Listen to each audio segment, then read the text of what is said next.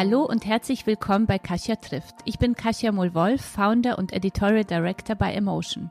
Hier im Podcast treffe ich jede Woche spannende Personen, deren Lebenswege und Ideen uns inspirieren. Schon über 100 Frauen und auch Männer haben mir ihre Geschichte erzählt. Denn mit Emotion möchten wir euch alle auf euren Wegen der persönlichen und beruflichen Weiterentwicklung begleiten und inspirieren, damit ihr ein noch glücklicheres Leben führt und vor allem eins, das zu euch passt. Und damit ihr auch nichts mehr vom Emotion Kosmos verpasst, folgt uns auf Instagram unter Emotion Magazin oder mir unter Kasia-inspired. Und jetzt geht's schon los mit meinem heutigen Gast. Hallo ihr Lieben und herzlich willkommen zu Kasia trifft. Mein heutiger Gast ist die Geschäftsführerin eines Online-Shops, den ihr bestimmt kennt, weil er mit einer Avocado zu tun hat. Es ist Mimi Sewalski, die Gründerin des Avocado Stores und auch Buchautorin äh, des tollen Buches Nachhaltig Leben jetzt im Knese Verlag. Liebe Mimi, herzlich willkommen. Hallo, schön, dass ich hier sein darf. Ich hoffe, ihr merkt alle, dass wir uns endlich mal wieder live treffen. Also natürlich mit viel Abstand, aber wir haben uns beide sehr gefreut, dass wir einmal nicht zoomen, sondern einen echten Kontakt haben hier im äh, Büro. Schön, dass du vor allem bei uns in der Redaktion bist heute. Vielen Dank und ich finde es total schön, mal wieder hier zu sein.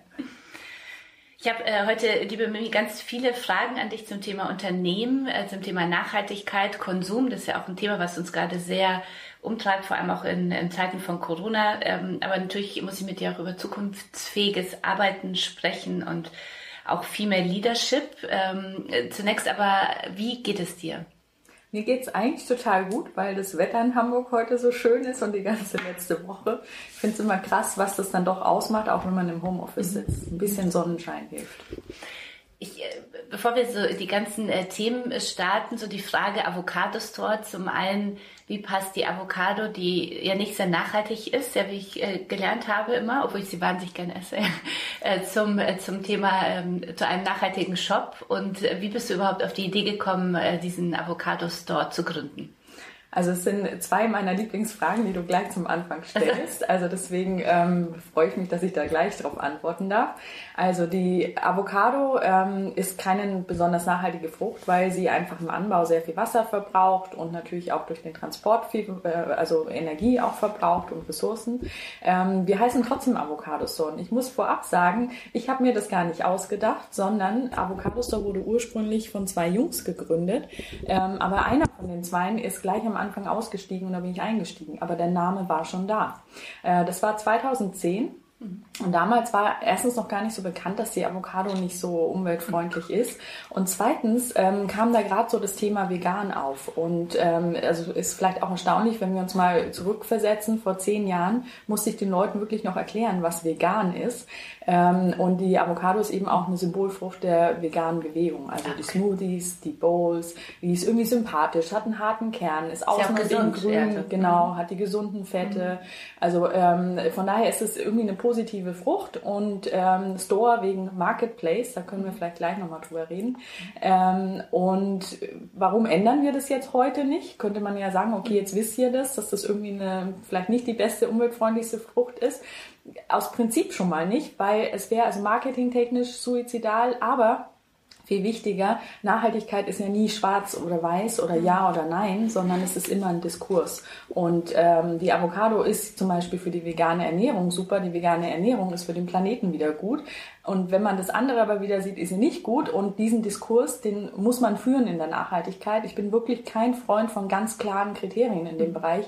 Das ist ja das Blöde an der Nachhaltigkeit. Es kommt immer drauf an. Und deswegen finde ich, ist die Avocado eigentlich der perfekte Namensgeber für unseren Store, weil wir eben diesen Diskurs gerne führen. Und ich muss jetzt äh, deiner Ansicht nach dann kein schlechtes Gewissen haben, wenn ich nach, nach wie vor Avocados esse oder wie stehst du dazu? Oh, jetzt wackelt Mimi mit dem Kopf. Also jetzt bin ich gespannt, was kommt. Also ja, sie ist immer noch gesund und wenn es dir hilft, dich äh, vegan zu ernähren, dann äh, macht es, aber vielleicht äh, auch ein bisschen darauf achten, was ist eine saisonalere Avocado. Also zum Beispiel aus Spanien ist vielleicht besser als aus Peru die ah, okay. Avocado zu mhm. essen ähm, und vielleicht einfach auch ein bisschen weniger. Es gibt auch Alternativen zur Avocado. Also da würde ich vielleicht ein bisschen einschränken. Ich bin generell kein Freund von dem dogmatischen Zeigefinger und zu sagen, du darfst nicht und mhm. du musst, weil nach dem Zeigefinger folgt ja schnell der Mittelfinger. Mhm. Und ich bin selber so ein kleines Trotzkind. Mhm. Also deswegen finde ich es eigentlich viel schöner, das ähm, lockerer anzugehen und jeder darf selber entscheiden, wo er vielleicht seinen nachhaltigen Schritt tut. Mhm. Wie war denn dann äh, dein Werdegang bis zum Avocado Store und, äh, und wann wusstest du, ich möchte da äh, Gründerin werden oder Unternehmerin werden? Wie ist es bei dir dazu gekommen? Also so viel Zeit haben wir gar nicht. Also ähm, der war sehr bunt, mein Werdegang, aber ich versuche es äh, ganz kurz zu fassen. Also ich habe Soziologie und Kriminologie studiert in München an der LMU. Ähm, eine Münchnerin wie ich. Ich habe auch an der LMU studiert. Wie ja, schön. Also ähm, ganz tolle Uni ja. und ich muss auch sagen, dass ich, ähm, ich durfte bei Ulrich Beck und Frau mhm. Dr. Almendinger studieren mhm. und Herrn Nasee, also irgendwie drei Koryphäen, äh, die man auch jetzt noch dauernd in den Medien sieht. Also das war mir damals gar nicht so klar, ehrlich mhm. gesagt, aber im Nachhinein muss ich sagen, ich hatte sehr tolle Professoren. Ähm, genau, und nach dem Studium ähm, bin ich nochmal nach Venedig, habe da so ein Auslandssemester gemacht oder eigentlich am Ende des Studiums und habe mich in einen Israeli verliebt ähm, bin dann tatsächlich nach Israel gezogen, habe da fünf Jahre gelebt und habe dort in Hightech-Startups gearbeitet. Nicht, weil ich das irgendwie als Plan hatte, sondern einfach, weil ich so oft an der Straße äh, angesprochen wurde, weil in Israel machen die das ganz schlau. Ähm, wenn man neue Leute sucht, dann äh, sagt man den, den ganzen Team Bescheid, dass man neue Leute sucht und der, der die neue Person reinbringt, kriegt einen Bonus oder zum Beispiel eine Reise. Mhm. Also das heißt, jeder ist irgendwie angespornt mitzusuchen. Mhm. Und es macht eben nicht die HR-Person, sondern eben alle suchen nach dem neuen Teammember. Und so kam das, dass wenn man gehört hat, dass ich Deutsch spreche, ich einfach total oft angesprochen wurde, ob ich nicht in einem Hightech-Startup für den, den deutschen Markt machen möchte. Mhm. Und irgendwann habe ich dann Ja gesagt. Und also danach bin ich dann nach Hamburg gekommen ähm, und habe in der Werbung gearbeitet. Okay. Und nach der Werbung, also da gab es so einen Moment, wo ich, ähm, ich hatte Glück, ich war in einer Agentur, ich habe strategische Planung gemacht, das passt gut zur Kriminologie und Soziologie. Ähm, ich hatte so einen Moment, wo ich eben nicht mehr für coole Marken äh, mir was ausdenken musste, sondern für eine eher uncoole Marke. Also es war äh, quasi ein Produkt, wo wir was verkaufen sollten, was angeblich gut für Kinder war, aber es war es nicht. Und da habe ich dann gemerkt, es geht irgendwie mhm. nicht und hatte so die Sinnkrise und habe relativ spontan gekündigt und bin dann in der Gastronomie in Hamburg gelandet okay. und habe ein Restaurant mitgeleitet. Mhm. Und ähm, könnte man jetzt, also wurde, äh, habe ich schon oft so das Gefühl bekommen von außen, dass es ein Abstieg ist. Ähm, aber ich muss sagen, wer mal richtig Gastronomie gemacht hat, weiß, wie hart der Job ist, wie, wie gut man priorisieren mhm. können muss, ähm, was man auch ähm, an, an Führungsleistung da leisten muss. Und mhm. das finde ich auch, ähm, ich habe da wahnsinnig viel gelernt, was mir heute auch noch was nützt. Und äh, nicht ganz unerheblich, ich habe ein wahnsinnig gutes Netzwerk aufgebaut. Mhm. Und genau, und da habe ich dann den Gründer von Avocado Store ähm, auf einem Event später getroffen. Der war übrigens auch bei mir im Restaurant manchmal Gast, aber wir haben nie miteinander Welches groß Restaurant war das denn in das, Hamburg? Das, war das Hatari in Ottensen. Ah, okay. Genau, mhm. gibt's ja mehrere mhm. und das mhm. war das in Ottensen, das okay. hat er da gerade frisch aufgemacht, genau. Und ja, also der Gründer hat mich dann irgendwann gefragt, ob ich nicht ähm, bei ihm mitarbeiten möchte und das kam daher, dass ich mich immer quasi äh, hobbymäßig mit dem Thema Nachhaltigkeit beschäftigt habe. Mhm. Und während dieser Gastronomiephase habe ich gemerkt, ich bin morgens so aufgestanden und habe angefangen, Lateinübersetzungen zu machen. Mhm. dachte mir, was ist denn jetzt los? Mhm. Also ich muss vielleicht dazu sagen, ich habe das große Latinum. Mhm. Es hat mir immer Spaß gemacht, Latein zu lernen. Also jeder hat so sein mhm. Dunkles Geheimnis. Aber du sprichst nicht fließend, nee, oder? Nee, Latein? um Gottes Willen. Nee, nee, nee weil meine Lehrerin, ich habe auch großes Latin, aber meine Lehrerin hat mich immer beeindruckt und ich dachte, das ist aber trotzdem nicht ganz mein Ziel, ein Wochenende dann zu verbringen, dann nur mit den Nee, nee, also. Nur auf ähm, Latein und Lateinisch nee, zu sprechen. Nee. Also das Nee, es hat eher sowas, ähm, also ich bin nicht so der Zahlentyp, ich bin eher der Wortetyp. Ähm, das heißt, es hatte eher was für so eine Art Rätselaufgabe, okay. so Sätze mhm. übersetzen. Mhm. Und da dachte ich mir, irgendwas stimmt mit mir nicht, wenn ich sowas. Es muss weitergehen, irgendwas. genau, und habe dann angefangen, mich freiberuflich bei einer nachhaltigen, ähm, hieß damals Good Events, ähm, mhm. Eventagentur quasi, da mitzuhelfen. Mhm. Und habe das quasi ehrenamtlich gemacht und dann teilweise immer mehr bezahlt. Und darüber hat der Gründer von Avocado Store Kontakt äh, mit mir gefunden und so kam das dann. Und ich habe dann, wir hatten ein Gespräch in der Hofske Müsli Bar äh, um halb neun Uhr morgens und ich glaube um elf habe ich dann schon angefangen. Also es ging wirklich innerhalb von ein paar Minuten. Ja, und dann äh, ist er ja kurz darauf ausgestiegen und so bin ich dann Warum gelandet. ist er ausgestiegen? Ähm, er hat eine, er hatte gleich die nächste Idee, hat dann eine App gegründet, vielleicht kennt man die noch, die hieß Why Own It. Da ging es ums Tauschen, da mhm. war er vielleicht ein bisschen zu früh. Okay. Mhm. Ähm, und die gibt's heute nicht mehr. Mhm. Und ähm, inzwischen, also jetzt gerade ist er auf Clubhouse ganz aktiv, Philipp mhm. Glöckler, und ähm, genau, und äh, ist, glaube ich, in Elternzeit gerade wieder Ja. Sehr gut. Ein Vorbild ja, äh, für viele Männer. Ja, auch das zweite Mal. Das äh, grünes Unternehmertum äh, steht ja hinter dem Avocado Store. Ähm, was verstehst du unter grünem Unternehmertum? Also das ist eine sehr komplexe Frage. Ich versuche es auch wieder ein bisschen einfacher mhm. zu machen. Also als ich bei Avocados so angefangen habe, dachte ich mir, okay, alles, was wir hier tun, muss irgendwie nachhaltiger sein. Also das heißt, wenn wir eine Party machen, dann kaufen wir kein Konfetti, sondern nehmen äh, die Sachen aus dem Locher. Also so ganz banale mhm. Sachen. Ne? Mhm. Ähm, wir trinken kein äh, Mineralwasser aus Flaschen, wir trinken Leitungswasser. Jeder unserer MitarbeiterInnen kriegt äh, quasi ähm, eine, eine, Flasche geschenkt, mhm. so eine Karaffenähnliche Flasche, ähm, die alle individuell bedruckt sind, so dass man die dann auch wieder findet und solche Geschichten. Ähm, das ist erstmal so der erste Schritt. Und dann merkt man aber, ach Mensch, ähm, das Thema Nachhaltigkeit ist halt echt auch komplex. Das heißt, es geht auch in so Sachen rein wie Führung, ähm, wie wollen wir miteinander arbeiten, Vertrauensarbeitszeit oder nehmen wir doch irgendwie, müssen wir die Zeit messen, ähm, wie führen wir Gespräche, was erwarten wir voneinander, was sind unsere Werte. Und dann geht's natürlich auch in so Themen wie, haben wir eigentlich Ökostrom oder ähm, wie reisen wir als Geschäftsleute. Ne? Und das ist halt wir haben da viel gemacht, aber wenig drüber geredet, weil so viel selbstverständlich war. Das fällt mir öfter mal auf bei nachhaltigen Unternehmen. Die haben dann keinen Nachhaltigkeitsbericht oder Nachhaltigkeitsbeauftragten, mhm. weil da viele Sachen so selbstverständlich sind. Und irgendwann kamen wir an den Punkt, wo wir festgestellt haben, und da sind wir übrigens auch immer noch, das ist ein Prozess, ähm, ja, nee, man muss die Sachen schon mal besprechen und auch festhalten und sich Ziele setzen. Mhm. Auch wenn man irgendwie intrinsisch nachhaltig ist, braucht man diese Ziele mhm. trotzdem.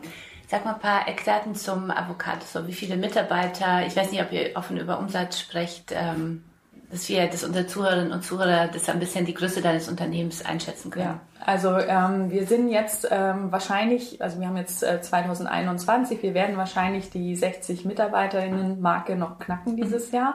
Ähm, wir haben letztes Jahr einen Rekordumsatz gemacht, was auch an Corona lag, mhm. ähm, von 55 Millionen Euro. Mhm. Da muss ich aber dazu sagen, das ist nicht der Umsatz, der wirklich bei uns hängen bleibt, sondern das ist quasi die Summe der verkauften Waren. Der Außenumsatz. Mhm. Genau. Und ähm, wir selber sind eigentlich erst seit 2019 profitabel. Und mhm. 2019 äh, gerade so, 2020 dann schon, wir warten noch auf die Ergebnisse, mhm. Jahresabschluss kommt hoffentlich bald, also dann schon ein bisschen mehr Ergebnis. Dann hat es neun Jahre gedauert.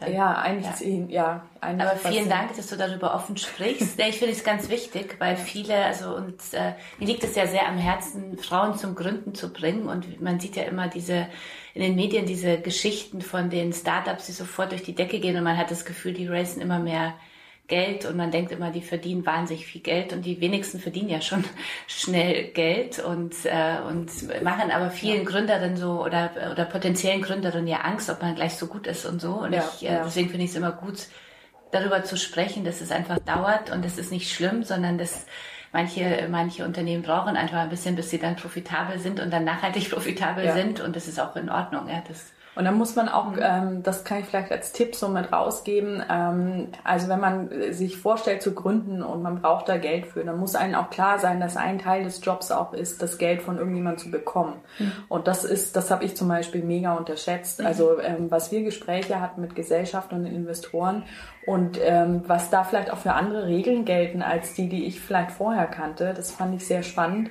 Und es ist auch heute noch Teil unseres Jobs. Also wir sind auch jetzt gerade in der Finanzierungsrunde und äh, das ist schon, das ist wirklich auch, würde ich gerade sagen, mindestens ein Drittel meiner Arbeit, mhm. immer zu gucken, dass die Finanzierung steht. Mhm. Und das Schöne ist aber, dass wir halt Investoren hatten oder auch haben noch, ähm, die auch für ein organisches Wachstum waren. Also ich mhm. habe auch keine Lust so höher, schneller, weiter. Das mhm. passt auch nicht zur Nachhaltigkeit. Habt also, ihr denn eher private Investoren oder oder professionelle Investoren? So? Ja, so ein Mittelding. Mhm. Ähm, also im Grunde auch ähm, ein Verlag ähm, oder ja, also auf jeden Fall eine Gesellschaft, die mit Verlag zu mhm. tun hat, die ähm, quasi überlegt haben, was können wir machen, um vielleicht auch ein bisschen digitaler zu werden und was passt zu unseren Werten mhm. und dann haben die in digitale, nachhaltige Geschäftsmodelle investiert. Und bist du selber als äh, Gründerin dann auch noch mit Anteilen dabei oder?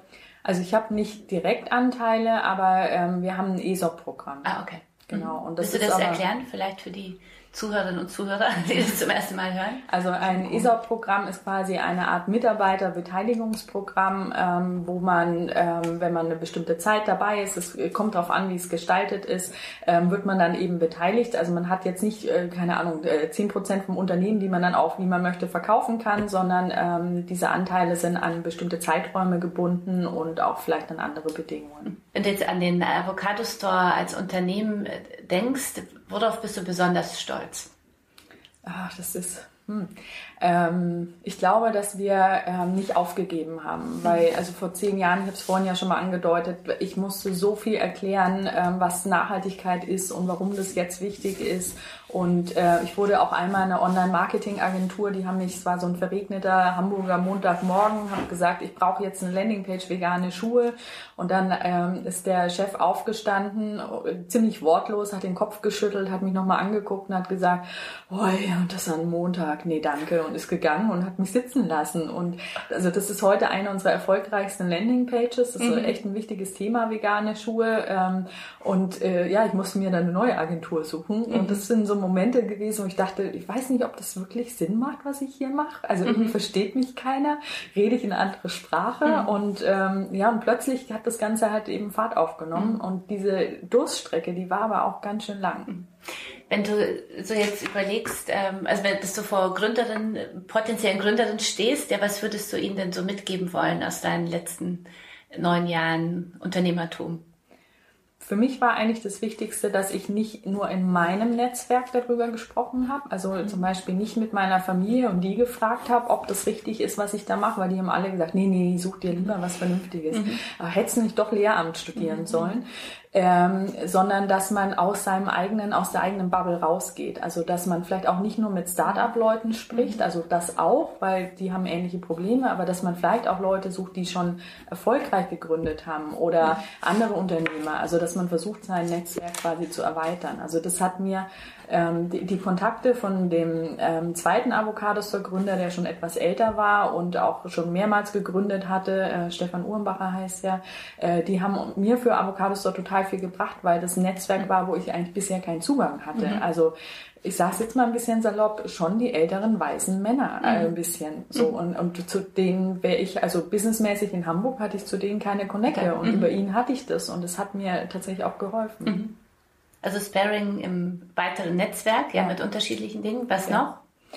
noch? Mm, ja, vielleicht auch manchmal nicht zu viel nachdenken. Also ähm, äh, better done than perfect auf jeden mhm. Fall. Ähm, ich, ich merke schon, dass man äh, vielleicht manchmal am Anfang äh, sich zu viel Gedanken macht und es schon zu perfekt plant. Und ich bin da echt der agile Typ. Das habe ich vielleicht auch aus Israel ein bisschen mitgenommen. Also lieber ähm, den kleinen Elefanten machen, der schon laufen kann, als irgendwie äh, ganz perfekt zu planen, wie, der, wie das Schwänzchen aussieht, die Beine mhm. aussehen, der Rücken und, und der Kopf und, und, und der Rüssel. Und nie loslegen. Und, und dann nie fertig werden. Ne? Mhm. Und ähm, also Avocado Store ist sehr rudimentär live gegangen. Also wir konnten Retouren zum Beispiel nicht über den Marktplatz abbilden, haben das noch mit Excel gemacht mhm. und haben das alles nach und nach äh, quasi nachgebaut. Aber es, es war von Anfang an möglich, bei uns zu bestellen und für eben unsere Anbieter, weil wir sind ja Marktplatz, äh, eben ihre Produkte hochzuladen.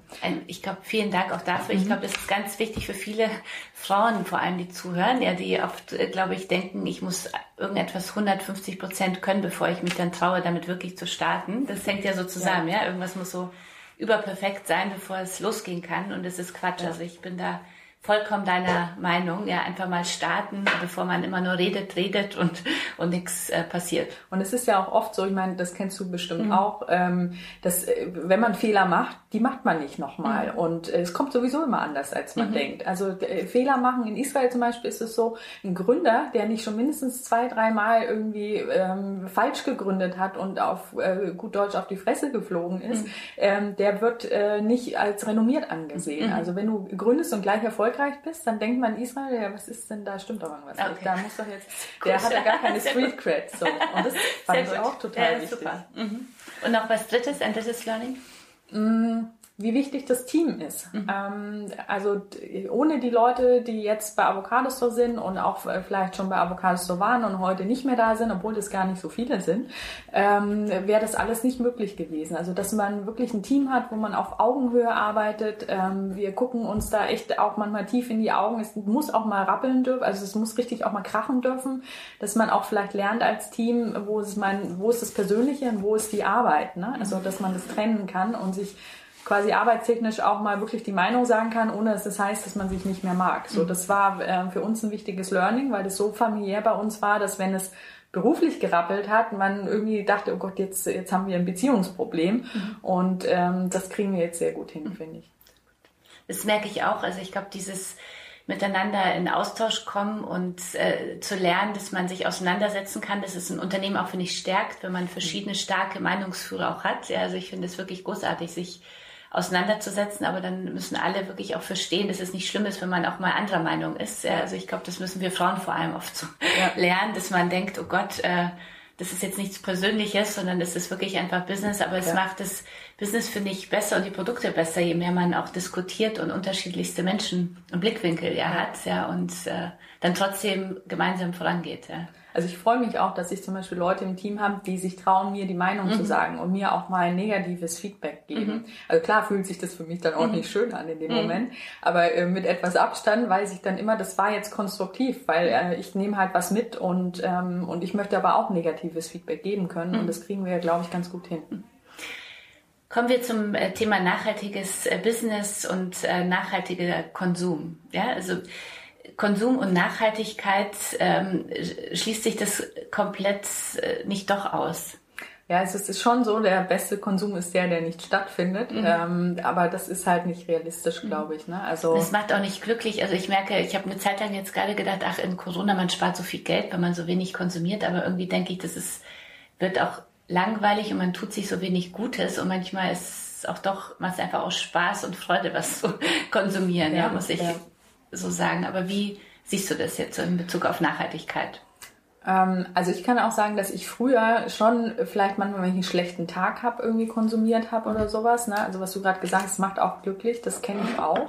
Ähm, ich merke aber dann auch, oder das hat vielleicht auch was mit dem Alter zu tun, das weiß ich nicht. Man merkt dann schon auch, dass ähm, das halt auch nur kurzfristig glücklich mhm. macht. Und ähm, deswegen glaube ich, dass wir dahin kommen sollten, also ich für mich zumindest, und ich glaube, das denken auch viele andere da draußen, ähm, weniger, aber besser zu konsumieren. Ähm, also das heißt, uns mehr Gedanken zu machen und das hat eigentlich, was wir kennen das von Ernährung, da haben wir das schon ganz gut gelernt, dass wir uns fragen, wo kommt es denn her? Hat es denn noch Vitamine? Wie weit ist es gereist? Ist es gut für die Umwelt? Ist es gut für meinen Körper? Und ähm, äh, vielleicht auch die Inhaltsstoffe zu lesen, hinten auf dem Joghurt oder so. Ne? Das ähm, haben wir ein bisschen mehr Intus.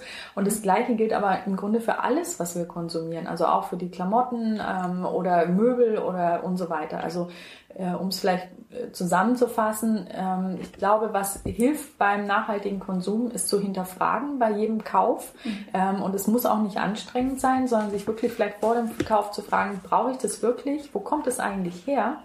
Ähm, wie wird's produziert und was, was verursache ich eigentlich jetzt mit meinem Kauf? Also zum Beispiel, wenn ich jetzt für zwei Euro mir ein T-Shirt kaufe, damit verursache ich ja auch, dass irgendwo Leute dieses T-Shirt herstellen mussten und die haben ja auf jeden Fall viel, viel weniger als zwei Euro verdient, weil sonst wäre das ja gar nicht möglich. Mhm. So. Und dass man einfach diese Zusammenhänge, ähm, der, also ich will jetzt nicht, die, die Produktionskette, die muss man jetzt nicht auswendig können, aber einfach zu wissen, okay, wenn ein T-Shirt zwei Euro kostet, das ist vielleicht nicht ganz so realistisch, weil der Stoff ist ja eigentlich schon mehr wert. Mhm. mhm. Also, und das ist, glaube ich, so der Schlüssel. Wenn du denkst, äh, jeder von uns kann ja etwas tun und verändern, davon bin ich überzeugt. Also ich finde es wichtig, auch so mit den kleinen Dingen anzufangen. Also ich merke das bei mir selber. Ich bin nicht so der ganz große grüne Mensch, ja. Also ich versuche meinen meinen Teil beizutragen, ja, von Mülltrennung auch zu überlegen, was was ich konsumiere etc. Aber trotzdem irgendwie so in in meinem Leben das so einzubauen. Was sind so die wichtigsten Hebel, die wir, die jeder von uns in seinem Leben hat? Also es gibt so Sachen, die sind einfach so, äh, sagt man so schön, No-Brainer, mhm. ähm, die auch gar nicht unbedingt mehr kosten müssen. Also mhm. zum Beispiel Ökostrom. Mhm. Also das, ähm, als ich Ökostrom gewechselt habe, das ist auch schon einige Jahre her, ähm, da hat es sechs Minuten Zeit gedauert mhm. und äh, ich merke es ehrlich gesagt äh, auch nicht wirklich äh, irgendwie auf dem Konto oder so. Mhm. Ähm, aber es hat einen großen Impact und nicht, weil ich das mache, sondern weil es ganz viele Menschen machen. Mhm. Also es äh, gibt ja auch diesen schönen Spruch, der immer durch Instagram und alle Social Media Sachen geht, dass wir nicht irgendwie äh, ein paar Leute brauchen, die alles perfekt machen, sondern mhm. wir brauchen viele Leute, die einen Anfang machen. Mhm. Und ähm, darum geht's im Grunde. Mhm. Und ähm, ich glaube, also jeder muss selber entscheiden, welche Schritte er geht, weil Nachhaltigkeit ist immer ein Prozess und das mhm. hat irgendwie dann auch mit Informationen zu tun. Ne? Also muss man auch sagen, ist schon auch ein Bubble-Thema, die Fridays for Future ähm, Bewegung. Das sind oft ähm, Gymnasial, Gymnasiasten, mhm. ähm, äh, auch mehrheitlich weiße Kinder, ne? also oder Jugendliche. Also muss man schon auch sehen, ähm, es ist schon sehr eng an die Information gekoppelt mhm. und ähm, wenn man die Info aber hat, also zum Beispiel, dass ein 2-Euro-T-Shirt ähm, so und so produziert mhm. wird, dann will man das ja gar nicht mehr so. Und das ist, mhm. glaube ich, auch so ein bisschen ähm, der Weg, dass man sich vielleicht ab und zu mal ein bisschen mehr informiert und vielleicht fängt der eine beim Essen an und die nächste fängt, äh, sagt, sie fliegt nicht mehr und nochmal jemand anders sagt, okay, ich kaufe jetzt keine Avocados mehr aus Peru mhm. ähm, und da ist dann schon viel getan und es führt dann glaube ich, auch gleich zum nächsten Schritt. Also äh, ist meine Erfahrung auch bei uns mhm. im Team oder auch bei Freunden und Bekannten. Ähm, äh, manchmal kommen die Leute zu mir, wusstest du? Und ich so, nein. und, und äh, dann merke ich mal, ja, okay, da ist wieder was passiert. Mhm. Und äh, ich selber bin übrigens auch nicht perfekt. Mhm. Also ähm, es gibt auch noch Sachen, also äh, ich weiß zum Beispiel, ich bin im Urlaub und dann kaufe ich vielleicht auch noch mal was, was ich mir sonst nicht gekauft hätte, einfach weil ich plötzlich emotional da überwältigt und impulsiv was kaufe. Mhm. Ähm, das ist auch okay, aber mhm. so, man kann halt trotzdem mit vielen kleinen Schritten schon viel verbessern. Hattest du in deinem Leben denn so den einen Moment, wo du dachtest, ab jetzt möchte ich mein Leben umstellen? Also irgendwie erzählen ja auch viele, die so sehr in der Nachhaltigkeit tätig sind, dass sie einmal, also jetzt, sag ich mal, die Spitzengeschichte ist jetzt in Indien waren und äh, gesehen haben den ganzen Müll etc. oder wo. Also hattest du so diesen einen Moment, in dem du gespürt hast, ab jetzt möchte ich das in meinem Leben ändern?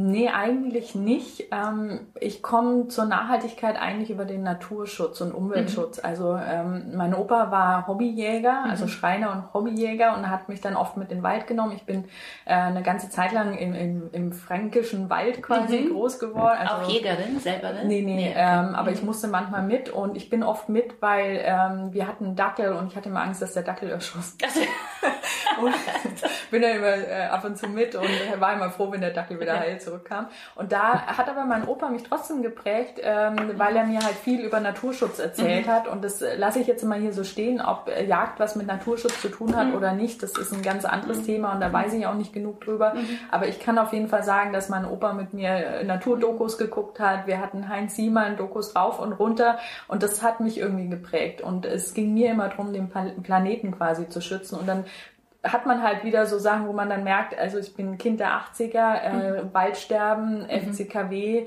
saurer Regen, das, mhm. vielleicht kann man das so ein bisschen als Moment nehmen, wo ich so das Gefühl hatte, so oh Gott, ich muss auch was tun, ich darf jetzt keine Spraydosen mehr nehmen. Mhm. Und da fing das so ein bisschen bei mir an. Mhm.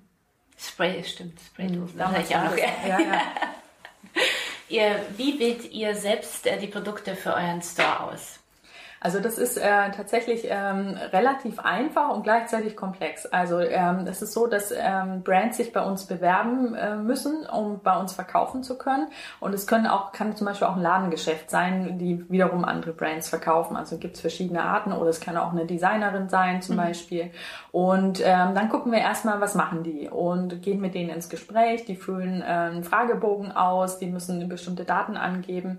Und wenn wir die dann zulassen, dann müssen sie jedes Produkt selber anlegen, schreiben auch die Produkte selbst und füllen auch die Kriterien selbst aus. Mhm. Also die äh, verpflichten sich auch ähm, äh, vertraglich mit uns, dass sie da halt äh, kein Bullshit reinschreiben. Mhm. Ähm, ganz wichtig, Avocado Store ist kein Ökotest oder Stiftung Warentest. Wir können nicht jedes Produkt prüfen. Was wir machen ist, wir machen eine Vorsortierung und machen das transparent. Mhm. Und ähm, was viele auch nicht immer sofort wahrnehmen bei uns, man kann bei jedem Produkt hinterfragen und Fragen stellen und die gehen direkt an den Anbieter oder die Anbieterin. Okay. Und, äh, und dann kriegt man hoffentlich auch Antworten. Mhm. Also äh, unser Schlüssel ist quasi die Transparenz ähm, und eben diese Orientierung, dass wir sagen, okay, mhm. bestimmte Sachen können wir schon mal ausschließen. Man kann es vielleicht zusammenfassen, wir versuchen immer zu fragen, ist es die bessere Alternative zum herkömmlichen Produkt? Mhm. Weil im nachhaltigen Markt ist auch wahnsinnig viel Dynamik. Ne? Also äh, das Level steigt, es kommen neue Materialien. Ähm, vor zehn Jahren wusste mhm. niemand, was ein GOTS-Siegel oder GOTS sagen auch mhm. viele ähm, ist. Und jetzt wissen das total viele schon. Oder, was ist ähm, ein GOTS-Siegel? Äh, das ist ein, eins, eins der besten Siegel ähm, für nachhaltige ähm, Textilien, mhm. weil es sowohl auf die ähm, soziale Produktion ähm, eingeht, also die äh, Arbeitsbedingungen für die Leute äh, anhand der gesamten ähm, Produktionskette, aber auch auf die Umweltbedingungen. Also es nimmt beide Aspekte mit rein. Das heißt, in, der, in den Klamotten nachgucken, ja, ob es äh, dann ein GOTS-Siegel genau, gibt. Genau, okay. das mhm. ist, ähm, das sieht man auch relativ schnell. Mhm. Das ist so ein bisschen grünlich, auch mir mhm. ist jetzt auch nicht überraschend, dass es grünlich mhm. ist. Ähm, aber das ist so ein Siegel, wo man dann weiß, okay, ähm, da ist vielleicht auch keine schädliche Chemie in meinen Klamotten drin und, äh, und die ArbeiterInnen wurden auch irgendwie fair behandelt. Mhm. Und ähm, sonst gibt's viele Siegel, die gehen entweder auf das eine oder das andere mhm. ein und das ist ja auch ein Siegel Dschungel, wer blickt mhm. da eigentlich noch durch? Und ähm, eben bei diesem IVN-Siegel und bei dem mhm. GOTS-Siegel, mhm. äh, die gehen eben auf beides ein. Das sind somit die anspruchsvollsten ähm, Siegel, die es da gibt die Bio, fair, nachhaltig. Ja? Erzähl mal, wie, wie finde ich mich da zurecht? so. Ja, das ist, äh, sind wir wieder bei der Information, mhm. glaube ich. Ähm, ich glaube schon, dass in den nächsten Jahren noch mehr Greenwashing kommen wird. Mhm. Also dass man kennt es von der Naturkosmetik ein mhm. bisschen. So mhm. beigefarbene Verpackungen, ein bisschen mhm. grüne Blätter dran, also so, so oder eine rothaar, rothaariges Model und schon hat man irgendwie Öko. So, und da muss man halt echt äh, sich tatsächlich ein bisschen informieren. Ähm, was übrigens auch ähm, der Grund war, warum ich beschlossen habe, äh, letztes Jahr äh, dieses Buch zu schreiben, weil ähm, ähm, es gibt einfach so ein paar Sachen, wenn man die dann weiß, dann weiß man auch, wie man auf eine Verpackung gucken muss mhm. oder wie man was erkennt, was nachhaltig ist oder nicht. Ne? Also dieses auch wieder ja, nein, schwarz-weiß. Also es gibt auch Sachen, die haben kein Siegel und sind durchaus nachhaltig, mhm. ähm, weil ein Siegel kostet, kostet Geld. Ich würde sagen, Siegel kostet ja auch genau. Geld. Das können sich ja manche dann auch gar nicht leisten. Ja, mhm. und ähm, also gerade bei den kleinen Labeln, die ja oft Quereinsteiger sind, es dauert auch erstmal, bis man da vielleicht auch die Ressourcen hat, sich um so ein Siegel zu kümmern. Das ist mhm. ja auch echt viel Arbeit. Ihr ähm, ein äh, nicht Siegel, aber eine wie ist Credit to Credit, wie würdest du das äh, äh, nennen? Also das ist ein ein Konzept, oder? Ja, ja. ja. Willst du das ähm, nochmal vielleicht erklären? Mhm. Das hört man ja auch immer mehr. Ich finde es ganz toll, wenn ich aus einer Zukunftskonferenz vor elf oder zwölf Jahren und da, da hörte ich zum ersten Mal von Cradle to, to Cradle und habe dann ganz lange nicht mehr so viel davon äh, gehört und äh, jetzt ist es ja wirklich überall, also manche Dinge brauchen ja auch so seine Zeit, bis sie sich durchsetzen. Willst du das einmal erklären? Ja, also es ist auch ebenfalls äh, sehr, sehr anspruchsvoll. Mhm. Ähm, deswegen gibt es noch nicht wahnsinnig viele ähm, Produkte, die dieses, mhm. also es gibt es übrigens auch als Siegel, als Siegel oder als Label mhm. vielleicht eher. Mhm. Ähm, und im Grunde heißt es von der Wiege in die Wiege. Ähm, ich nehme jetzt mal ein bisschen plakativeres Produkt, mhm. was nicht so das typische Cradle-to-Cradle-Produkt ist, aber was das Prinzip gut erklärt. Mhm. Und zwar gab es in äh, Barcelona eine Designerin, die ganz viel auf äh, Festivals war und ähm, in Barcelona ist es ja heiß, aber kann es trotzdem manchmal regnen. Und dann haben sich alle für einen Euro so Plastikcapes gekauft. Und dann war das Festival vorbei und da lag ein riesen Plastikberg. Äh, und sie musste eben, sie war Organisatorin, sie musste damit aufräumen und hat es immer gar nicht ertragen. Und dann hat sie sich überlegt, mache ich doch mal was ähm, dagegen und hat quasi Capes gemacht aus Kartoffelstärkeresten, also quasi aus den Schalen, glaube ich, war das. Mhm. Ähm, und diese Capes, da hat sie noch ganz süße Idee, Blumensamen mit eingenäht. Mhm. Und also diese Capes, ähm, die konnten dann quasi nach dem Tragen theoretisch auf den Boden gelassen werden und sind dann mit der Zeit da komplett verrottet, ohne dass sie Rückstände hinterlassen haben, außer die Blumensamen und daraus sind dann Blumen gewachsen. Das ist eigentlich total süß. Ähm, mhm. Ich glaube, der Haken war nur eben daran, dass sie natürlich die Produktion nicht für einen Euro geschafft hat, sondern für 24 Euro und es dann halt nicht ganz realistisch ist, dass die Leute, also wenn man sich dann das Cape kauft, dann hat man es halt auch nicht liegen lassen, sondern hat es halt eher lange noch verwendet. Mhm. Ich habe übrigens mal eins davon gehabt, also das darf auch nass werden und so und es hält lange, das ähm, verrottet verrottet erst, wenn es dann zusammen mit der Erde ist und braucht auch ein bisschen Zeit. Okay. Aber theoretisch kann man es eben auf den Kompost tun. Und das wäre eben so ein typisches Kreislaufprodukt, äh, also wo man quasi vielleicht aus Resten oder Materialien nimmt, die eh da sind, die dann auch wieder komplett in den Kreislauf zurückgehen können. Okay. Wie geht äh, denn grüne Logistik? Das ist ja auch ein Teil von, von eurem Store. Also wie schafft man das und wie? Das ist ähm, also wie schafft man das, ist die Frage, die uns ähm, wahrscheinlich auch noch die nächsten fünf Jahre beschäftigen mhm. wird. Also auch nicht nur bei Avocados, sondern das Schöne ist, dass die äh, Großen da jetzt auch anfangen, sich damit zu beschäftigen. Ähm, vielleicht muss man dazu erst nochmal sagen, was ist eigentlich die Logistikbranche? Das ist eine Branche, wo wirklich jeder halbe Cent zählt. Ne? Also ähm, es gibt wenig Branchen, wo so hart gerechnet wird und auch so knallhart gerechnet wird und äh, vielleicht auch verhandelt wird mit Paketdienstleistern und so weiter. Ähm, wir haben bei Avocados auch selber eine kleine Logistik, wo wir Sortiments ergänzen, Sachen einkaufen, vielleicht auch Marken, die unsere Anbieter sich noch nicht trauen. Wir geben solche Marken dann auch später wieder ab. Also wir machen das nicht wie Amazon, sondern mhm. eher im Gegenteil.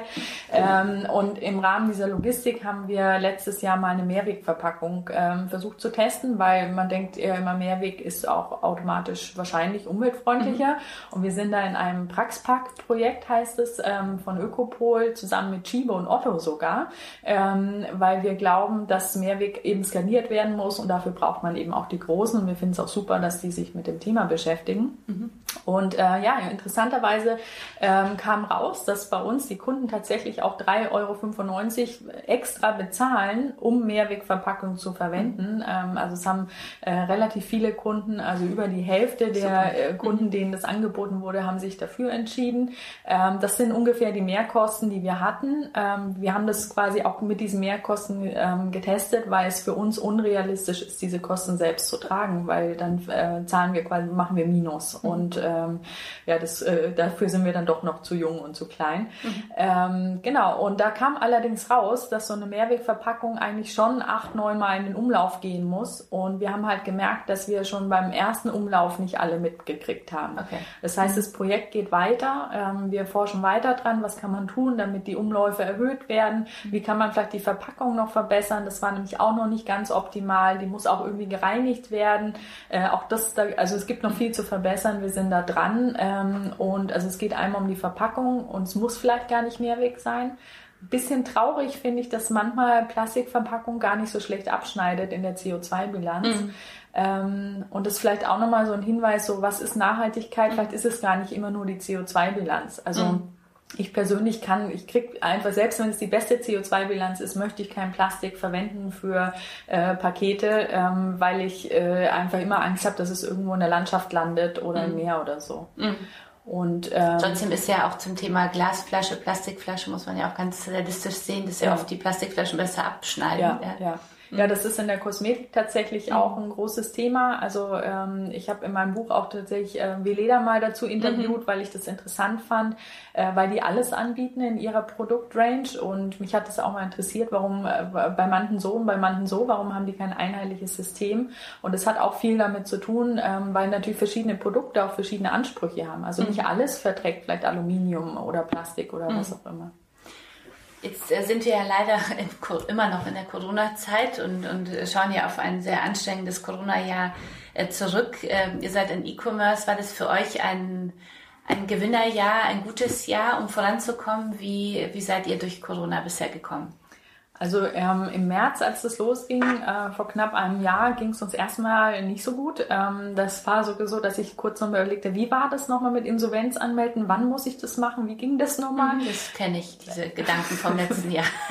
ich also, glaube, da ging es vielen Unternehmern so, die sich die sich lange, die sowieso auch schon lange gekämpft haben und gedacht haben, bei uns war es so 2020 sollte das beste Jahr werden. Und ich dachte, Moment mal, was ist, ja. denn, was ist denn da passiert und was ist jetzt die richtige Entscheidung? Ja? Es ging euch wahrscheinlich mhm. dann auch so, dass man irgendwie äh, Kurzarbeit, das mhm, Wort kannte ja, man, mhm. aber wie funktioniert mhm. es jetzt genau? Ja, so, ähm, ja, da war ich auch sehr dankbar, dass wir in Hamburg, dass äh, die nachhaltigen Unternehmen sich da auch schnell zusammen mhm. telefoniert haben und wir haben uns da ausgetauscht und ähm, also wir, wir mussten dann nicht doch nicht Kurzarbeit mhm. anmelden. Also ich war gerade dabei, als ähm, ich gemerkt habe, oh, die Umsätze gehen wieder hoch. Ähm, das lag, glaube ich, auch daran, dass die Leute sich so ein bisschen gewöhnt haben. Also es ist auch mhm. interessant, ne, wie Menschen uns an Situationen gewöhnen. Und dann vielleicht tatsächlich so eine Lockdown-Langeweile aufkam. Und ähm, also das kann man schwer beurteilen, aber von den Produkten, die wir verkauft haben, hat man schon gemerkt, viele Yoga-Produkte wurden verkauft, mhm. ähm, also auch äh, Homeoffice-Sachen, also auch wirklich anderer Bedarf. Und viele Leute haben sich wir glauben das zumindest, weil es relativ viele Neukunden waren, ähm, halt überlegt, wie kann ich das jetzt besser kaufen. Also so eine Krise macht ja auch was mit einem. Und da haben wir dann auf jeden Fall auch gemerkt, dass, äh, also wir hatten dann ähm, April, Mai bessere Umsätze als Weihnachten zuvor. Und dann hat sich das wieder normalisiert und unser Weihnachtsgeschäft dieses Jahr war sehr, sehr gut. Also wir waren definitiv auch Corona-Gewinner. Ähm, und dann muss man vielleicht sagen, Gott sei Dank, weil wir natürlich viele Händler bei uns haben, die nur uns als Einnahmequelle haben, wo die Ladengeschäfte mhm. jetzt im Lockdown auch zu sind, die froh sind, dass sie quasi einen Online-Weg haben, noch zu verkaufen. Mhm. Weil einen Online-Shop zu machen, ist easy. Mhm. Aber ähm, Leute auf den Shop zu kriegen, mhm. das ist die Schwierigkeit wollte ich äh, gerade auch danach fragen, wie geht es dann den anderen nach, äh, Geschäften, die sich auf Nachhaltigkeit äh, spezialisiert haben? Was ist so dein Eindruck? Also momentan geht es ihnen, glaube ich, sehr, sehr schlecht. Also zumindest die, die hauptsächlich offline aufgestellt mhm. sind. Ähm, wir sind da auch im regen Austausch. Man merkt halt schon, dass das eine Branche ist, der es die letzten zehn Jahre gut ging. Also es ist immer gewachsen, gewachsen, gewachsen. Mehr Nachfrage, mehr Nachfrage, mehr Nachfrage. Ähm, es sind viele Quereinsteiger dabei. Das heißt, nicht alle haben vielleicht immer so die Rücklagen gebildet, wie man das vielleicht so macht, weil es halt auch die ganze Zeit super lief und haben dann vielleicht eher in das Wachstum investiert. Ne? Also wenn mehr Nachfrage ist, dann nimmt man vielleicht das, was man übrig hat und vergrößert die Produktion damit mhm. und äh, dann von 100 auf 0 ausgebremst zu werden. Und da hat auch dann die Lockdown-freie Zeit nicht wirklich so viel gerettet, weil der Lockdown immer kam zur Hauptgeschäftszeit. Also letztes Jahr im Frühjahrsgeschäft mhm. und dann jetzt das Weihnachtsgeschäft und jetzt Ostern jetzt und jetzt Ostern. auch Ostern mhm. noch genau. Und das ähm, also das ist echt kritisch und es ist echt schade, weil dann eine ganze Branche, also die ganze nachhaltige, nicht nur Modebranche, aber vor allem die Modebranche sich da wirklich was aufgebaut hat. Und jetzt ähm, habe ich schon ein bisschen Sorge, dass da einige so ins Wackeln kommen. Wie unterstützen wir die am besten? Also tatsächlich ähm, wirklich im nachhaltigen Ladengeschäft kaufen, äh, Click and Collect machen oder ähm, anrufen, was man tun kann, Gutscheine kaufen kann helfen. Ähm, klar kann man auch bei Avocado Store kaufen, aber ich habe auch kein Problem, wenn die Leute wirklich auch direkt in den Laden gehen und da äh, das machen. Also gerade äh, in Hamburg, also der Podcast wird wahrscheinlich auch mhm. äh, außerhalb Hamburgs gehört. ähm, aber es gibt eigentlich in jeder Stadt auch nachhaltige Ladengeschäfte mhm. und äh, da kann man halt eben auch die Label unterstützen, indem man in diesen Ladengeschäften also auch was kauft.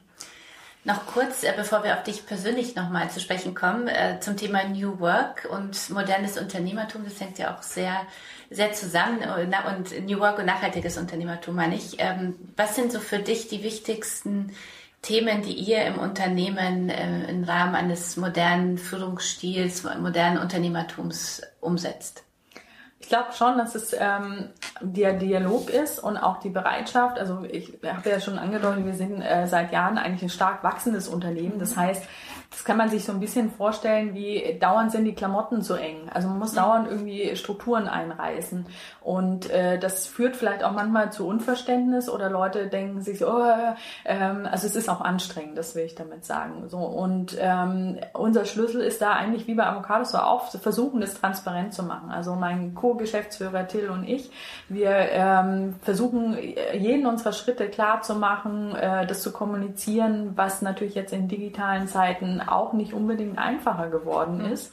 Ähm, und haben jetzt auch seit letzten September ähm, arbeiten wir auch mit OKR, ähm, Objective Key Results, mhm. Ähm, was ein ganz schön arbeitsintensiver Schritt ist, das einzuführen. Also äh, ungelogen äh, will ich auch jetzt überhaupt nicht verschönern. Das war schon echt auch ein bisschen anstrengend, das irgendwie anzuleiern, ähm, obwohl wir eine externe ganz tolle Beraterin hatten ähm, oder auch noch haben.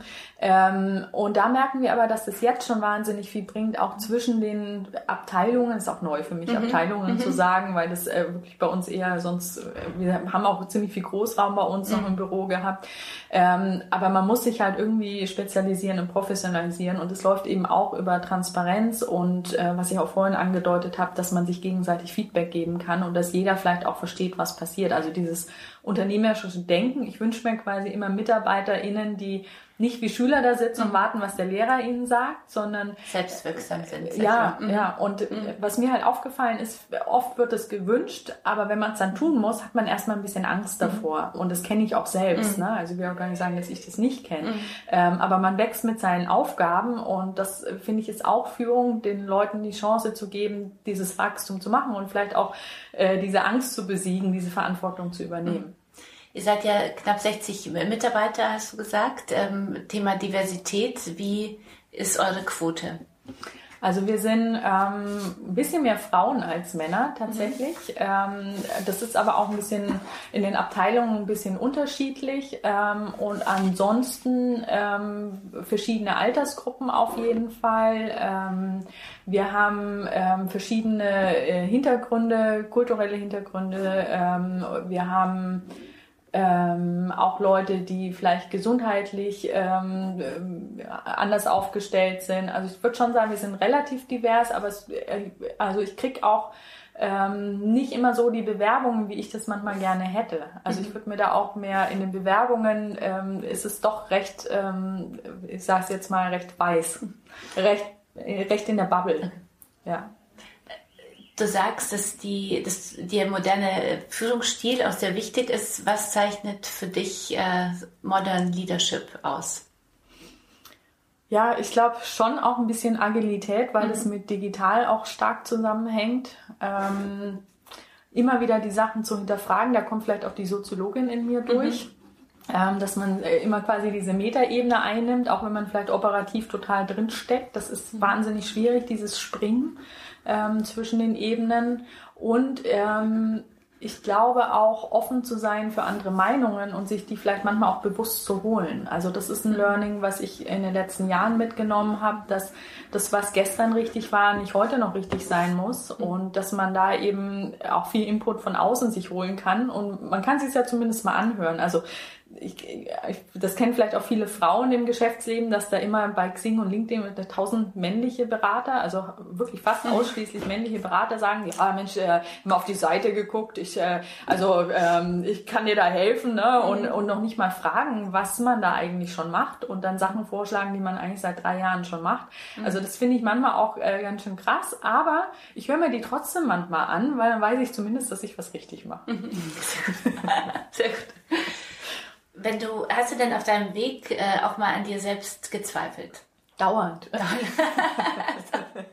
aber trotzdem muss das ja das an dich glauben ja überwiegen, sonst würdest du ja nicht hier sitzen. Aber mm, ja, also das ist tatsächlich ähm, eine persönliche Baustelle, an der ich immer ein bisschen arbeite auch. Mhm. Also das ähm, ja, ich bin manchmal nicht so überzeugt von mir, wie das vielleicht manchmal rüberkommt. Ähm, ich bin schon ein kleiner Zweifler auch an mir und ähm, ich habe früher mal gesagt, ich kann ja gar nichts richtig. Ne? Ich kann alles ein bisschen, ich kann nichts richtig. Und mein Co-Geschäftsführer Till ist so Lord of Excel. Wenn er das hört, lacht er jetzt wahrscheinlich. Mhm. Ähm, und ist also absolut der Excel-Spezialist und baut da Finance Models und ich denke mir, oh Gott, ich muss das vielleicht auch können. Ähm, und habe aber irgendwann festgestellt, dass Generalistin zu sein auch eine Stärke sein kann. Und mhm. gerade in einem wachsenden Unternehmen oder im Startup, in der Startup-Welt ist es tatsächlich auch eine Stärke. Und mhm. ähm, sich vielleicht dann auch zu fragen, wo sind denn eigentlich meine Stärken? Und sich vielleicht mhm. auch auf die Stärken mehr konzentrieren. Also ich glaube, äh, dass Frauen, ich bin eigentlich nicht so Freund von generalistischen Annahmen so, aber als Soziologin muss ich sagen, da gibt es sogar Studien drüber. Mhm. Ähm, Frauen haben schon die Tendenz, dann eher ihre Schwächen auszugleichen. Mhm während Männer eher die Tendenz haben, ihre Stärken auszubauen. Mhm. Und ähm, das habe ich so vor ein paar Jahren mal so auch für mich erkannt, dass ich da auch ein bisschen so bin. Und seitdem versuche ich eben mehr das zu machen, was ich gut mache. Und das ist zum Beispiel. Ich wollte gerade sagen, was sind jetzt deine Stärken? Wollen wir natürlich sofort wissen. so. Also ich dachte zum Beispiel immer, dass ich äh, irgendwie strukturiert bin. Das mhm. bin ich, glaube ich, auch immer noch. Ähm, aber ich wäre nie auf die Idee gekommen, dass ich kreativ bin. Und das, das hat ein bisschen gedauert zu kapieren, dass das eine Stärke ist, dass ich mhm. das habe. Ähm, und definitiv auch äh, Empathie und Kommunikation, also zu wissen, wann wer welche Info braucht. Also gar nicht dieses mitfühlende Empathie, sondern mhm. das kann man auch echt businessmäßig mal mhm. sehen. Äh, einfach mitzudenken. Also es wird oft formuliert als mhm. mitzudenken, mhm. aber ich glaube, es hat was mit Empathie auch mhm. zu tun. Einfach äh, gut äh, zu wissen, wann sind welche Infos für wen relevant. Ähm, auch äh, vorauszudenken, ähm, das ist, äh, glaube ich, auch was, ähm, was sehr weiblich sein kann. Ähm, und äh, ich glaube, meine Stärke ist auch, dass ich wahnsinnig gut improvisieren kann und eben nicht so perfektionistisch sein muss. Mhm. Ich habe immer den Anspruch, aber ich bin total ähm, schmerzbefreit ist vielleicht das richtige Wort, dass ich dann auch sagen kann, ja, okay, da wäre ich jetzt gerne, aber für den Input reicht vielleicht auch der Output. Okay. Und dann mhm. komme ich halt vielleicht mit 70 Prozent durch und musste aber nur 20 Prozent investieren und, und da gäbe es ja auch ein anderes Mengenverhältnis und manchmal braucht man wirklich nicht die 100 Prozent. Mhm. Sehr gut. Auch ein gutes äh, Learning und gute Erfahrung, glaube ich, für viele von uns. Warum gibt es trotzdem, wir beide sind ja sehr begeisterte Gründerinnen, würde ich so sagen, ja, und, äh, und trotz aller Höhen und Tiefen, die ja dazugehören, äh, zu so einem langen Weg, äh, ja weiterhin dabei und überzeugt dabei bei unseren Unternehmen. Warum gibt es so wenig Gründerinnen in Deutschland? Also aktuell gibt es ja von allen Gründungen ähm, werden nur 16 Prozent von Gründerinnen umgesetzt. Das ist, mhm. Dieser Wert verändert sich nicht. Also der schwankt immer so zwischen 15 und 16 Prozent. Woran liegt es deiner Ansicht nach? Mhm. Also ich glaube schon, dass das auch was mit der Art zu tun hat, wie wir aufwachsen, auch schon in der Schule. Ich glaube, mhm. es hat auch was mit Sprache tatsächlich zu tun. Ähm, äh, vielleicht ist es Leuten aufgefallen, dass ich heute ganz viel immer innen gesagt habe. Ähm, mhm. Das ist was, was ich sprachlich, das tut mir weh. Äh, ich finde es eigentlich nicht schön, aber ich finde es einfach so wichtig, weil mhm. ich selber gemerkt habe, dass das mich beeinflusst hat. Also äh, es wird immer vom Unternehmer gesprochen, mhm. es wird immer ähm, äh, ja irgendwie bei Startup denken, glaube ich, die meisten so an junge hellblau behemdete Männer ähm, und mhm. eben nicht an die Frauen. Und deswegen finde ich das total wichtig, das mhm. eben auch in der Sprache auszudrücken. Ähm, und vielleicht kommt es auch, also ich habe selbst keine Kinder, aber ich habe Patenkinder und ich merke dann, ich würde meinen Patenkindern oft, oft gern mal irgendwie was anderes schenken. Und jetzt findet aber mein äh, Patensohn tatsächlich irgendwie Spider-Man toll mhm. und, und Bagger. Und äh, mhm. wenn ich dem eine Barbie schenke, dann findet er dann nicht halt auch scheiße. ähm, also das ist manchmal alles gar nicht so einfach und deswegen mhm. äh, liegt es halt manchmal auch in den Details. Mhm. Ähm, und was ich halt schon auch jetzt im Investorenprozess und so merke, ähm, da sitzen viele ältere, weiße mhm. Männer. Mhm.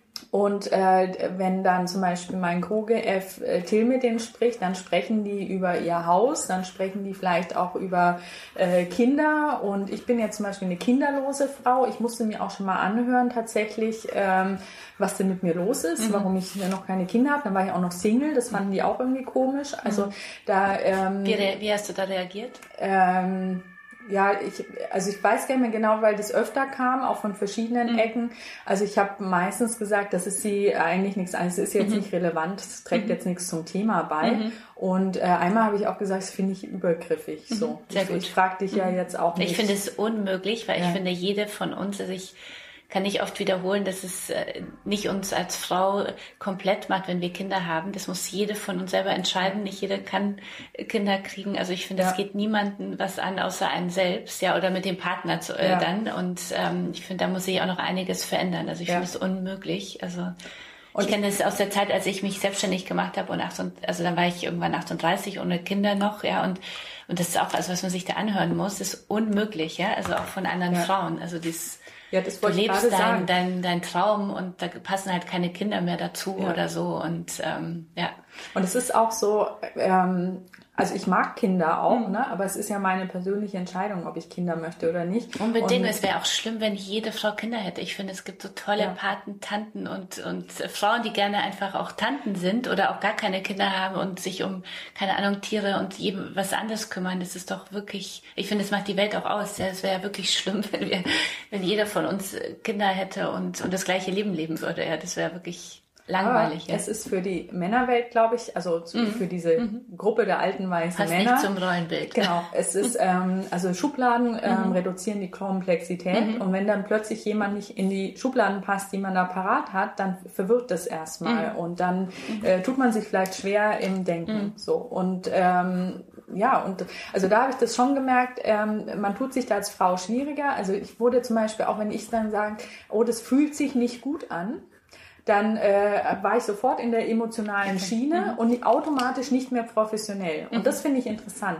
Mhm. Wenn ein Mann das sagt, dann ähm, wird das Gefühl gar nicht so wahrgenommen, mhm. gefühlt, mhm. äh, sondern dann ist das, ah Mensch, der ist intuitiv, der ist ja. Mhm. Und äh, das, also ich habe mir tatsächlich abgewöhnt in solchen Gesprächen, wo es irgendwie, wo ich in solchen Runden bin, ähm, das ist vielleicht auch ein bisschen schade, aber ich ziehe da keine Kleidchen mehr an, ich stecke mir die Haare hoch, ähm, ich habe vielleicht auch ein anderes Make-up an, mhm. als ich sonst anhätte. Und ich versuche ganz bewusst das Wort mhm. Gefühl zu vermeiden. Mhm. Und ich bin wirklich, ich habe, glaube ich, eine sehr gute Intuition und hab, bin wirklich ein Bauchmensch. Und es mhm. hat mir bei Avocados da auch sehr geholfen wo wir nochmal bei dem mhm. Stärkenfleisch mhm. ja. sind, habe ich vorhin gar ja, nicht, ich, notiere so ich gleich, Bauchmensch, Intuition, äh, sehr wichtig.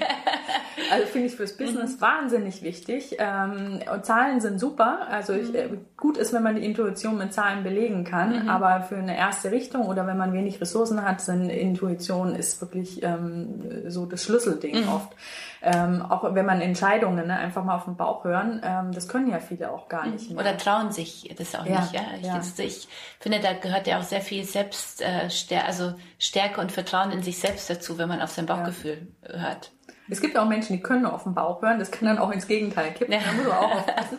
Ja, ähm, auf jeden Fall ähm, in so Investorengesprächen mhm. oder in so harten Business-Kontext ähm, habe ich das tatsächlich dann vermieden oder habe dann bewusst gesagt, die Zahlen, die Zahlen zeigen ja, was mein Gefühl ähm, auch Belegt schon gesagt mhm. hat. Ja, mhm. genau. Mhm. Ähm, dass man dann immer versucht, irgendwie noch irgendwelche Zahlen dazuzunehmen und dann hat es schon ganz anders funktioniert. Also es mhm. hat lang gedauert, bis ich mir da, glaube ich, auch ähm, so eine bisschen, ja, so ein einen Stand irgendwie erarbeitet habe, mhm. dann in diesen Runden. Was sind denn noch ähm, Gründe dafür, dass es so wenig Gründerinnen gibt? Also du hast ja gesagt, einmal also die, die Sprache und es sind ja auch so dann die, die Role Models, ja, die man sieht äh, oder eben zu wenig sieht äh, in Frauen. Thema Investoren nach wie vor, also bin ich fest davon überzeugt. Ich glaube, es sind ja 90 Prozent der Investoren und VCs sind ja immer noch männlich und investieren ja auch gerne in, in ihresgleichen sozusagen. Ja. Woran liegt es äh, noch? Ich glaube auch schon manchmal, dass ähm, viele Frauen sich denken, sie müssen sich entscheiden, ob Kinder oder mhm. gründen. Ähm, und da zeigen echt viele Frauen auch, dass beides geht. Das mhm. ist eine Organisationssache. Ähm, es gibt auch viele Männer, die sagen, du, ich bleib auch gern, ich mache auch gerne Elternzeit. Ne? Das verbessert sich ja gerade mhm. auch unglaublich. Also da ähm, glaube ich, da tut sich ein bisschen was. Da merke ich, das fängt an. Sind wir noch nicht da, wo wir vielleicht hinwollen. Aber ähm, wenn auch immer mehr Männer bereit sind, dann ihre Frauen zu unterstützen und nicht immer nur andersrum mit der Kinderbetreuung, ähm, mhm. glaube ich, ist das schon mal ein guter Anfang. Ähm, und ich glaube auch, dass ähm, ja, ich tue mich echt wirklich immer schwer, das zu generalisieren, aber ich muss sagen, so in meiner Bubble, und das ist natürlich überhaupt nicht statistisch mhm. belegt, ähm, also von mir zumindest nicht, mhm.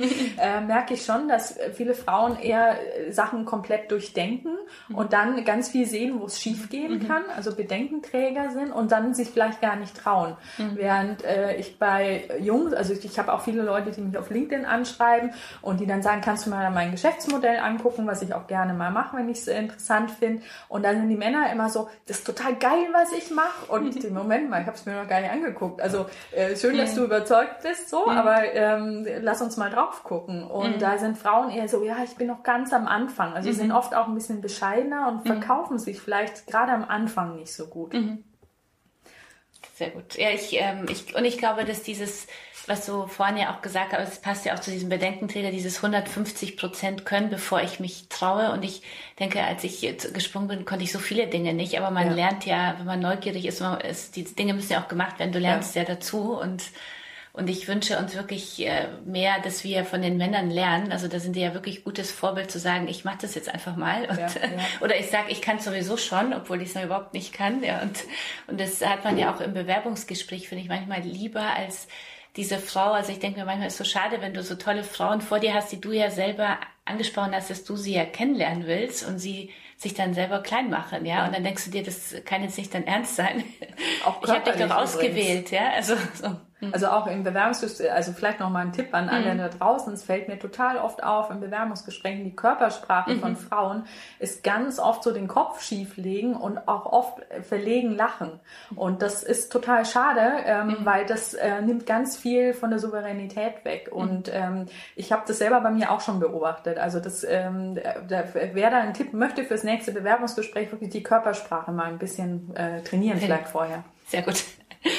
Jetzt so zum äh, Abschluss unseres äh, Gesprächs. Äh, du hast ja schon von deinen Stärken gesprochen. Hattest du denn auf deinem Weg bisher so Role Models oder Menschen, egal ob Frauen oder Männer, die dich inspiriert oder getrieben haben, oder ist es nicht so dein Lebensmodell gewesen?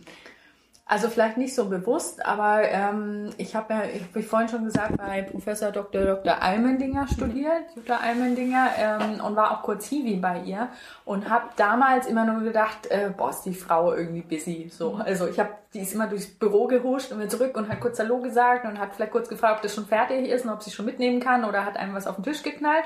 Ähm, und in ihren Vorlesungen waren die halt immer wahnsinnig souverän und äh, da war ich schon immer beeindruckt von ihr und dann ging eigentlich ihre Karriere erst los. Also man mhm. muss vielleicht sagen, ich äh, war bei ihr 2003, 2004. Mhm. Ähm, und wenn ich jetzt gucke, wo Frau ähm, Almendinger überall Einfluss hat und ähm, was die geschafft hat, muss ich sagen, ist sie auf jeden Fall ein Role Model. Mhm. Ist vielleicht keins, was jeder kennt. Ähm, also ich kann nur empfehlen, da mhm. vielleicht mal in eins ihrer Bücher reinzulesen oder man sieht auch öfter mal Interviews von ihr. Mhm. Ähm, aber mich hat sie da beeinflusst. Mhm. Und ich muss auch sagen, ich hatte immer so in meinem Leben auch tatsächlich Männer, die mir vielleicht mehr zugetraut haben als ich ja. mir selbst.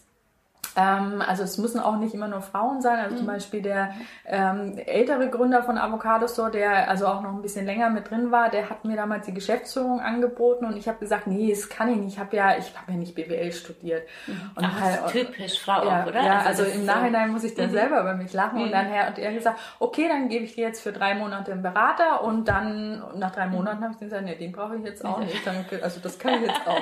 Also ne, ähm, dass man da vielleicht auch ja, vielleicht auch mal Leuten traut, die einem selber mehr zutrauen. Also das mhm. passiert nicht so wahnsinnig oft, glaube ich. Ähm, aber, das aber es ist ein Geschenk, finde ich, auf dem ja, Weg. Genau. Ja? Also diese ja. Menschen, die so das sehen, was du selber hast und, und dich da weiter treiben. Also, ja. Mhm.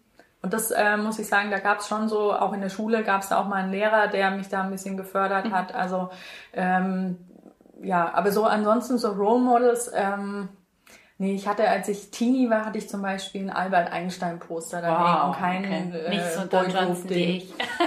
ich hatte Don Johnson aus Miami Vice, ja, ganz, ist auch pein, echt peinlich.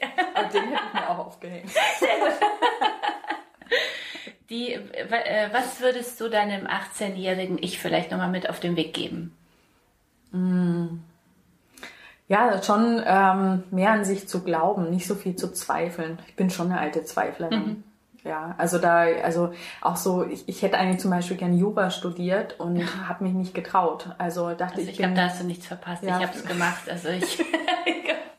also vielleicht bin ich deswegen bei der mhm. Kriminologie gelandet, aber mm. ich habe dann tatsächlich Soziologie und Kriminologie studiert, weil ich dachte, es ist easier nebenbei zu jobben und da sind die Ansprüche, da gibt's keinen NC. Ich habe auch nicht so ein wahnsinnig gutes Abi gemacht und habe dann gedacht, ich bin ich bin vielleicht zu doof für Jura. Mm. Also ich habe das wirklich gedacht so und ähm, ja, und daher hätte ich, also das, das, wenn man möchte, schafft man das. Und ähm, wirklich, wenn man an sich glaubt, schafft man das. Mhm. Und ich muss mich da selber immer noch manchmal überzeugen. Ähm, aber wenn man wo Energie reindenkt, dann kommt auch Energie zurück. Es klingt mhm. jetzt sehr eh so. Mhm. Jetzt kommt doch die Ökotante raus aber das habe ich mhm. wirklich festgestellt, wenn man sich das visualisiert, das, ähm, das macht was mit einem. Mhm. Man, wenn man an sich glaubt, dann kommt man auch vielleicht einen Schritt weiter, als wenn man nicht an sich glaubt. Na, unbedingt. Also ich finde auch Visualisierung treibt mich auch sehr voran. Also immer ein Bild, in das ich mich hineindenke und ich, äh, ich finde das Faszinierende ist, dass es so unterbewusst ähm, immer wieder Dinge dann zurückkommen, ja, und das Bild immer so mehr äh, gelebt werden kann. Ja, also kann ich auch nur, nur unterstreichen. Hast du so zum Abschluss, das, äh, das letzte Wort gehört dir sozusagen noch ein Satz, äh, den du unseren äh, Zuhörerinnen und Zuhörern mitgeben möchtest? Ein Lebensmotto, das dich treibt, ein Glaubenssatz? Also es ist schon, ähm, es gibt so einen Satz, der bringt mich einfach immer zum Schmunzeln und der kommt immer mal wieder auf und den sage ich auch öfter mal in Teambesprechungen oder irgendwo anders. Und der äh, ist, das Leben ist nur so bunt wie man selbst. Mhm. Ähm, das heißt, wenn man in Sachen verharrt, ähm, dann, dann passiert auch nichts. Aber mhm. wenn man äh, irgendwo Energie reinsteckt oder handelt, dann äh, bewegt sich was. Also mhm. auf Aktion folgt Reaktion und das, wenn man es vielleicht zusammenfasst, heißt es mhm. vielleicht auch ein bisschen, ähm, man muss selber auch für sich Verantwortung übernehmen und die Dinge in die Hand nehmen. So kann man es vielleicht deuten. Ein toller Schlusssatz. vielen, vielen Dank, liebe Mimi. Toll, dass du hier warst bei Kasia trifft und ganz, ganz viel Erfolg äh, für deinen Avocado Store. Also alle Zuhörer und Zuhörer kann ich nur empfehlen, einmal vorbeizuschauen und äh, unbedingt auch äh, dein Buch äh, mal zu kaufen. Äh, Nachhaltig Leben jetzt im Kniesebeck Verlag. Ganz toll, dass du da warst. Ganz viel Erfolg. Danke für das schöne Gespräch.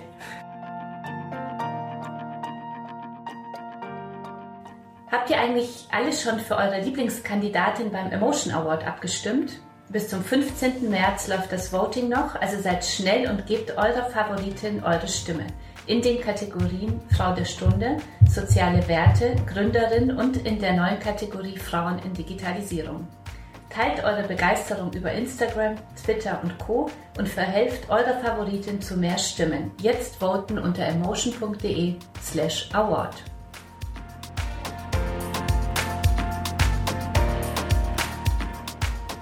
Bleibt connected mit dem Emotion Kosmos und folgt uns auf Instagram, Facebook, Twitter, LinkedIn und Pinterest.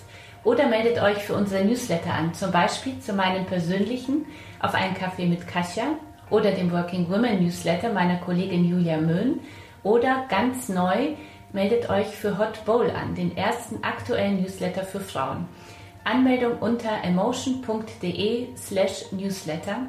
Alle Links auch immer in den Show Notes.